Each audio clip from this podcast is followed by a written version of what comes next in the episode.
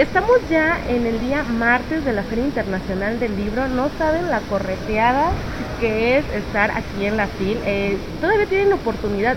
Hoy, que es martes, mañana y el jueves, va a estar abierto hasta las 3 de la tarde al público. Así que no se vengan en la mañana si no quieren sufrir como yo en los años anteriores, que vengo y resulta que está cerrado. Entonces, a partir de las 3 de la tarde. Pero bueno, el día de hoy estoy con una escritora que ahorita fuera del aire la estaba, la estaba lavando un poco, que es Mariana Paloma. ¿Cómo estás el día de hoy? Ay, muchas gracias por la entrevista. Sí, y cuéntame, ¿es tu primera FIL? ¿Ya has venido anteriormente? No, tuve, eh, mi primera FIL fue en 2019 cuando sacamos El Señor de Sabat, que fue el primer libro de la Nación de las Bestias. Entonces, pero después sucedió la pandemia y han pasado cosas y esta es mi segunda FIL. Ay, no, que después de pandemia la verdad es que sí cambia mucho la dinámica de la lectura, de los libros y sobre todo también de la escritura. Sí, claro. ¿Cómo la pasaste esos, eso ahora sí, esos años encerrada escribiendo? Oh, fue terrible. bueno, em, yo soy una persona muy minuciosa con el trabajo y yo siento que La Nación de las Bestias, la saga requiere muchísima investigación, requiere muchísimo trabajo de campo, casi casi. Entonces, fueron años en los que estuve inmersa en este mundo y en la creación de estos libros y fueron pesados. La verdad es que combinar la mitología con, el, con, lo urbano, con la fantasía, pero que siga siendo realista es complicado, pero yo soy una escritora atormentada. Sí, cuando un, ah, cuando un compañero me dice, ay, yo soy muy feliz escribiendo, yo no entiendo el mensaje. No, no, eso no, no, No te ves feliz escribiendo. No, no cuadra en mi cabeza, pero cuando está listo el resultado final, soy la más orgullosa. Ya respiras. Sí, exacto.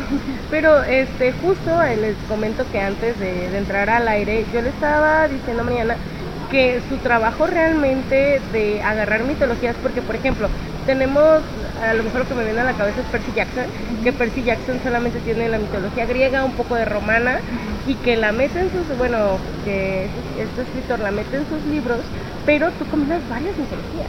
Sí. O sea, no te quedas solamente como de que, ah, vamos por esta griega, por esta romana, y sobre todo que no son mitologías que se toquen mucho en la literatura juvenil. Claro. O sea, por ejemplo, en el primero estamos hablando del vudú, en este eh, de Salem, las brujas de Salem. Entonces, cuéntame cómo es el trabajo de investigación, pero sobre todo de hacerlo entendible para una literatura juvenil, que eso también es muy difícil. Mira, eh, yo antes de ser escritora fui artista. Fui artista 10 años, desde los 15 hasta los 25, artista plástica. Y mis temas predilectos de trabajo siempre fueron la mitología, la magia el ocultismo, la antropología. Esos 10 años de investigación para hacer mis obras me sirvieron mucho para los cimientos de la nación de las bestias. Entonces, creo que una de mis fascinaciones más grandes es escarbar, escarbar en la historia de la magia y descubrir qué conexión tienen con otro tipo de magia, ¿sabes? Aunque estén del otro lado del mundo, porque siempre hay coincidencias en todo el mundo sobre cómo funciona la magia, los sistemas, los arquetipos de- del mago, la bruja, la hechicería. Y todo eso es tan fascinante para mí que de alguna forma logro encontrar las conexiones. El tercer libro, Luna de Huesos, es el que tiene las conexiones más grandes mitológicamente hablando. Conecta un montón de cosas. Yo siento que cuando los lectores se, se metan en él entenderán por qué suceden cosas en los libros pasados y qué tiene que ver toda la mitología. Porque lo que siempre intento en cada uno de los libros es abarcar la magia de una forma que nunca se ha visto antes. Que eso es muy difícil. Exactamente, sí. Entonces, eh, por ejemplo, en el segundo libro, La alquimia, traté de mostrarles no la alquimia que vimos pues, en Harry Potter o en otros tipos de libros, sino una alquimia más cruda y más real de lo que realmente era la alquimia en aquellos tiempos, que era mucho más oscura de lo que pensamos.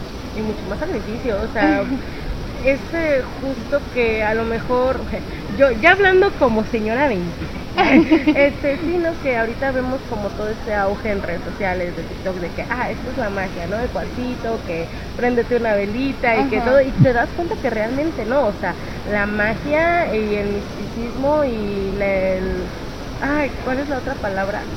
Espérame, se me olvidó. Ocultismo, esoterismo. Mm, esoterismo, yo, yo erotismo, no, yo no, ese es ese es otro tipo, pero es otro tipo de magia. El esoterismo va más allá de que me pongo una vela con intención, ¿no? Que realmente es mucho sacrificio, que es justo lo que estamos viendo en la Nación de las Bestias. Claro. Igual, eh, ya esta es tu antesala antes de la finalización de tu, Sí. de tu saga. Sí. ¿Cómo es? Ahora sí, porque vas a tener que hacer cimientos para el gran final. ¿Cómo es lo que vamos a ver en la Nación de las Bestias? Creo- de creo que cuando los lectores vean, este, terminen de leer Luna de Hueso y se preparen para la cuarta entrega, van a saber por qué escogí estas magias, van a saber que el recorrido que hicimos desde el Señor de Sabat, Fuego y Plomo y Luna de Hueso no es cualquier cosa. Siento que pude crear una conclusión hacia la magia muy sólida en lo que estamos viendo y logré llegar como al origen de la magia de la humanidad en general y no solamente de la magia que vimos con el renacentismo o cosas así, sino desde la prehistoria. Entonces, siento que va a ser muy emocionante mostrarles esta magia antigua, no tratada antes, a los lectores en el cuarto. ¿Hay algún libro o algún escrito, ensayo en el que te hayas basado más para hacer estas conexiones o fue totalmente esa investigación? Fue para, por ejemplo, para crear Luna de Hueso leí por lo menos 40 libros. Mínimo. Mínimo, por lo menos son 40 libros y también me metí mucho en ensayos, en este papeles académicos, leer mucho en inglés, traducir en otros idiomas, hablar con gente de campo también es muy importante. Entonces todo eso me ayudó a llegar a estas conclusiones, pero es, es complicado llegar al, origen de la magia, desenredar el origen de las cosas. Es posible, pero es muy complicado. Me estás hablando ya de una tesis académica, no solamente de un libro juvenil. Yo siento que La Nación de las Bestias bien podría ser una tesis sobre la magia. Simplemente ese libro. Y a mí algo que siempre me ha llamado la atención de las personas que crean mundos, porque creas tu propia mitología y creas tus propias reglas es cómo ves el mundo real ahora mismo. Porque, por ejemplo, en los trabajos sucede, no sé, un arquitecto que entra a un edificio y ya no ve el edificio como tal, es como que, ah, aquí hicieron esto y aquí hicieron lo otro. Para ti, ¿cómo es el mundo real ahora que tú tienes tu posición? Pues todo es la nación de las bestias, porque la nación de las bestias fue creado para que no importa quién fueras, no importa en qué parte del mundo estuvieras, vieras algo y automáticamente lo relacionaras con la nación de las bestias, porque es una mitología que está cimentada en la cultura de todo el mundo. Y le pasa también mucho a los lectores, siempre me dicen, ya no puedo ver una leyenda de hombres lobo, ya no puedo ver ninguna mitología, ninguna película sin pensar, ah, eso es un errante. Ese de aquí. Eso es un errante, entonces eso me, eso me pone muy orgulloso. No, y tienes que estar orgulloso de tu trabajo, igual porque ahora sí tu primera idea no fue una editorial como tal. ¿Cómo fue este proceso de a lo mejor ser autopublicada? Ahora aún estoy en la FIL y estoy con Océano y estoy aquí dando una entrevista. Fue muy loco, la verdad, no, no lo tenía contemplado. Te digo, yo fui 10 años artista visual, yo dije, pues yo me voy a morir de hambre siendo artista y ahora me voy a morir de hambre siendo escritora. Pero mi, mi idea siempre fue otra, dedicarme a las artes plásticas. Y cuando el arte plástico dejó de ser suficiente para mí, pues tuve que abandonarlo y la escritura fue la única forma de seguir adelante. Entonces, cuando comencé a escribir, yo no tenía la intención de publicar con editorial, yo simplemente, simplemente necesitaba escribir la Nación de las Bestias, necesitaba sacármelo del corazón y, y salvarme a mí misma, ¿sabes? Estaba en un momento muy, muy riesgoso de mi depresión. Y cuando escribí El Señor de Sábado, dije, pues lo publico en Amazon, a ver si pues, alguien lo quiere leer. Le hice la portada, que es la misma que tenemos hoy en día, y lo publiqué en Amazon y de repente a la gente le encantó y a la gente le empezó a pedir a las editoriales que me publicaran. Eso fue un fenómeno rarísimo, porque yo no sabía cómo funcionaba el mundo editorial. Entonces, pues cuando ya llegó Editorial Océano hizo un contrato que me convenció, dije, pues vamos a firmar y aquí, y aquí andamos. Sí, aquí andamos. Igual, eh, hay muchos eh, autores independientes aquí en la FIL pues eh, ahora sí en todas partes del mundo hay un, un autor independiente y cuando hablo con ellos me comentan que el miedo más grande que tienen cuando firman con una editorial ya grande, no, o sea, o sea, no hablemos de otros editoriales, es que su libro pierda la esencia, que su libro tenga ciertas correcciones o que tenga ciertos cambios argumentales para que pues a lo mejor se vaya con la línea editorial. ¿A ti te pasó lo mismo? No, no, de hecho una de las cosas que me gustó de firmar con la editorial Océano es que el editor en jefe me dijo que iban a respetar mi trabajo, que no se iban a hacer cambios que yo no quisiera, que yo no considerara saludables para la saga. Entonces se conservó toda la esencia del libro, y me han dejado tocar todos los límites posibles de la literatura juvenil. Luna de Hueso es una cosa es una cosa brutal que yo creo que no no es fácil leer Luna de Hueso, tiene muchos elementos complicados, muchos elementos polémicos, pero o sea, no ha permitido que trabaje completamente a mi gusto y eso me, me, me guían cuando hay cosas que hay que arreglar pero que no tienen que ver con la esencia del libro. Me, me dejan hacer lo que se me da la gana. y, me, y me, eso me encanta. Pero sin patas de ortografía. Así como, y mija, y aquí va Z y era Sí. ese, ¿no? No, y también el problema es mío porque yo jamás resuelto un manuscrito si no creo que está listo. Sí. Si no está perfectamente pulido, casi que no tienen que hacerle absolutamente nada, no te lo suelto. Entonces, por eso me tardo tanto. Igual, eh, me imagino que ya, ahora sí, ya tienes toda la historia armada para el cuarto libro. ¿Cómo es? Eh, porque esto es una antesala. O sea, esto es un. De aquí partimos a la finalización de la historia del. ¿Cómo? Exacto. ¿Cómo es ya medio despedirte de estos personajes? Porque me cuentas que también es algo emocional. Estabas en un punto de tu depresión y tristemente eso de que al tocar fondo creamos nuevos mundos para ti fue literal. Sí. ¿Cómo es hacer el crecimiento de estos personajes junto con el público?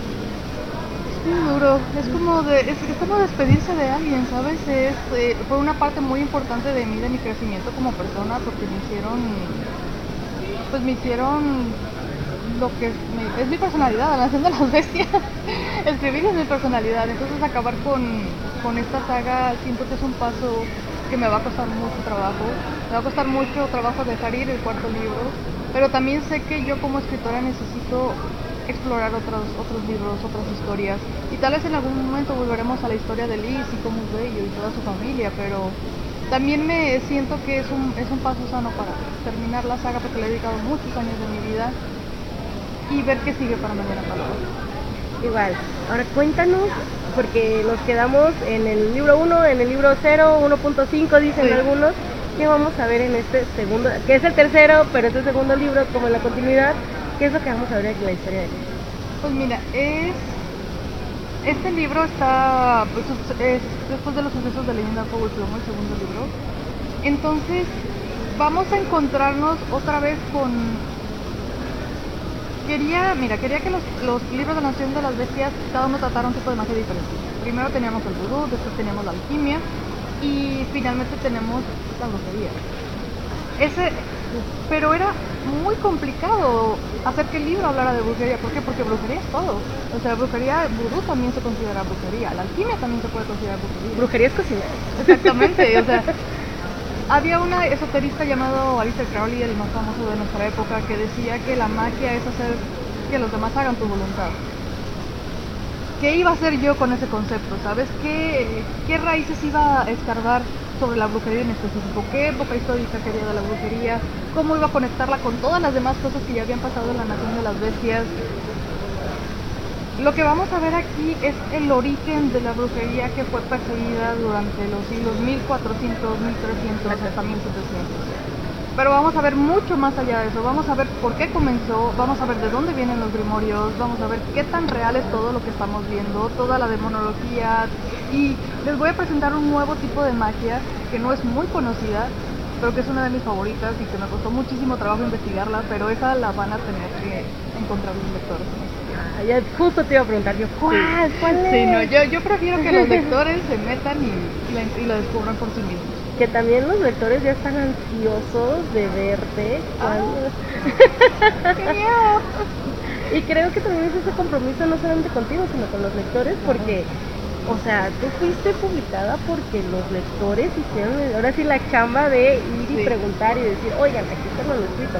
¿Cómo es hacer este trabajo? No solamente suficiente para ti, sino para los lectores, porque dices que no, no te gusta el que ahora sí toquen tu manuscrito antes de que esté listo para ti. Sí, claro. Creo que siempre tengo muy presente qué es lo que llevó a los lectores a llevar mi historia a una editorial.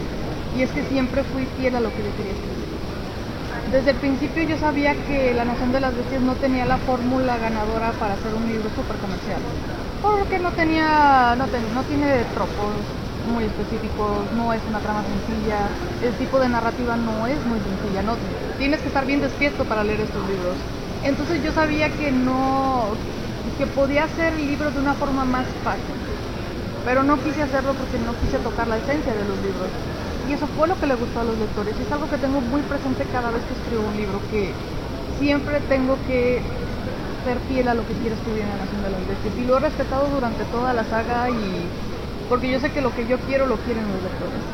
Y sobre todo que es un reto. Sí. O sea, es un reto para uno no caer en el, pues no conformismo, sino en lo sencillo como lector, de que dices, una saga juvenil, en chingón. Sí, claro. Así, en, en dos, tres días, me... bueno, si eres un lector muy ávido, quizá una noche, ¿no? Pero en, en, en tu saga sí se tiene que respetar el, voy a sentar, voy a, voy a leer y a lo mejor voy a tener que buscar conceptos para entender lo que estoy leyendo. Claro, porque tampoco quería subestimar a mis lectores. O sea, eso para mí era muy importante. O sea, mis lectores son, es gente que lee, es gente inteligente, o sea, y es gente que está ávida por cosas diferentes. Y eso es lo que quise darles. Entonces, trato de mantenerme muy fiel a eso. Y para ti, ¿cuáles son los libros imprescindibles sobre magia que te gustan a ti? Mm, mira, yo prefiero, la, yo prefiero que nos remitamos a la historia de la magia. Eh, yo leo muchísimo a Ronald Hutton, lo que es el triunfo de la luna, The Witch. Busquen a este autor si, les, si quieren aprender sobre antropología, sobre la magia.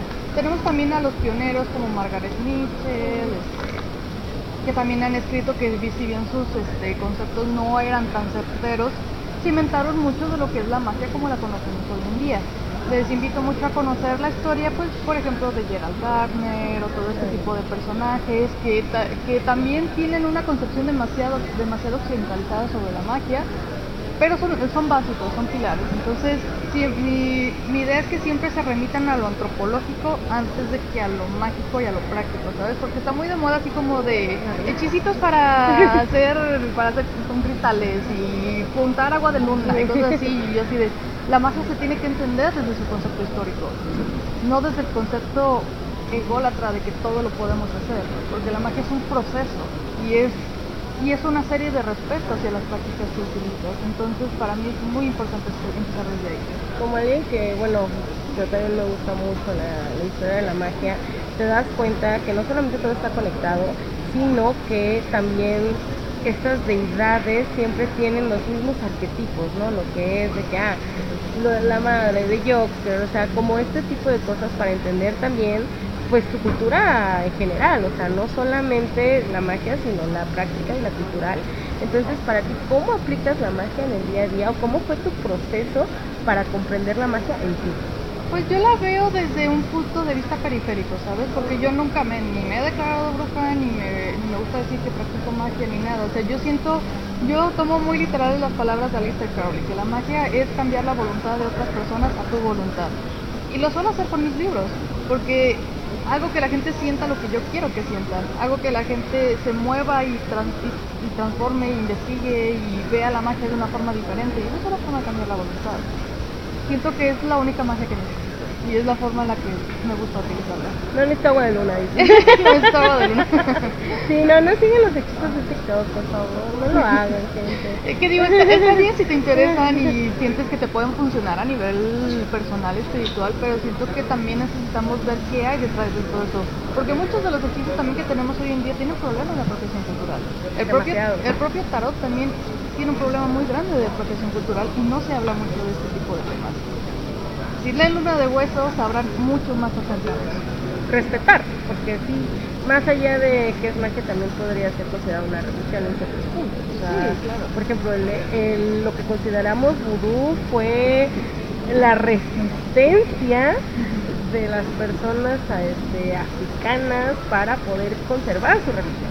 Y también hay que respetarlo, ¿no? Si Claro. no simplemente autodenominarse bruja por el hecho de conozco un poco de las propiedades mágicas, de que sí sirven, ¿no? De las hierbas curativas, de bla, sino también hacer una introspección de por qué, ahora sí, por qué conozco lo que conozco, por qué lo conozco como lo conozco. ¿Y cómo es que llegó a tus manos, verdad? ¿Y por qué tenemos esta facilidad de tener este material hoy en día? Que el hecho de que podamos practicar todas esas cosas también significó mucha sangre para mucha gente. O sea, y por eso me parece tan importante el concepto de, de, de dónde viene todo, todo esta, lo que fue el pánico de brujas de los, del siglo 1400 en adelante. Todo esto tiene una razón muy específica y todo esto lo traté, la traté- lo traté de abordar en una de hueso para que viéramos el origen de todo esto. Y ay, es que esta interesante. Pero este, el Malefius Ay, no me Ah, eh, acuerdo. sí, el martillo de las brujas. El martillo de las brujas, me imagino que lo tocas también en este libro. Lo he leído, pero yo realmente no recomiendo que sea un libro del que se hable demasiado. ¿Por qué? Porque era un manual para asesinar personas. Exacto, o sea, por eso pregunto, ¿es como lo tocas? La que, eh, se menciona, pero creo que hay cosas más importantes detrás, porque lo que me interesa es que sepamos por qué se llegó a escribir ese libro. ¿Qué es lo que llevó a la gente a cometer este tipo de locuras? Porque eran, eran locuras. Entonces, se, ha- se hablan de otros tratados, se hablan de otras corrientes y otras influencias que movieron la magia en esas épocas de las que no, no, no, no mencionamos mucho y no se menciona mucho en la historia porque, pues lamentablemente esto del pánico de brujas está muy romantizado. Entonces, trato de indagar un poco de las raíces. Y también que es un toque de misoginia muy cabrón.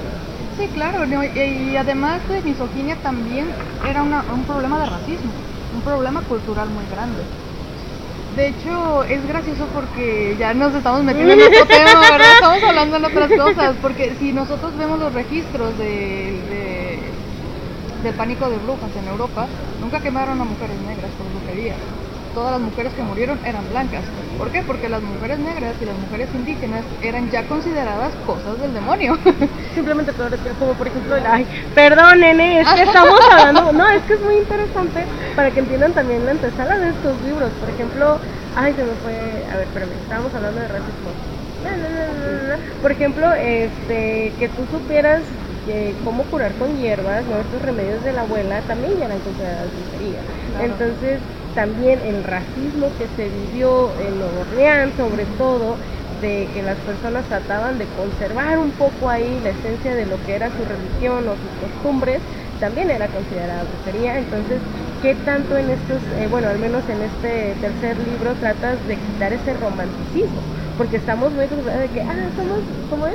Somos las hijas de las brujas que no pudieron quemar y es como que, Eh, ¡ay! Eso es muy, ¡Ay! eso es muy inapropiado. Yo siento sentido que es un tema muy inapropiado, una frase muy inapropiada, porque para empezar, la inmensa mayoría de las mujeres que fueron quemadas o fueron asesinadas en este tiempo eran católicas, eran mujeres cristianas que prefirieron morir antes de ser llamadas brujas, antes de admitir que eran brujas o decirse a sí mismas que eran brujas. ¿Por qué? Porque ellas querían entrar en el cielo.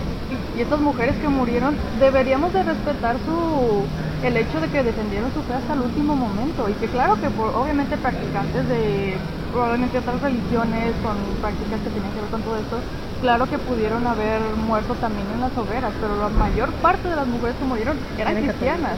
Entonces, el llamarlas brujas es lo más ofensivo que puedes hacer. Es una falta de respeto y la gente no lo entiende. Entonces, pero ya, ya me he peleado mucho en Twitter por esto. No, pero es, es que sí es muy importante para... Ay, ya ahora sí ya nos vamos, una hora sí, 23 minutos hablando de una disculpota, pero bueno, Mariana, ahora sí, ¿cuándo vas a estar en la FIL? ¿Qué días? ¿Presentaciones? Todo, todo, todo. Estoy hoy en la fila a las 7 de la noche en el salón 7 para que no se lo vayan a perder. Va, Vamos muchísimas a seguir gracias. hablando de luna de huesos. Ya, Entonces- muchísimas gracias. Gracias.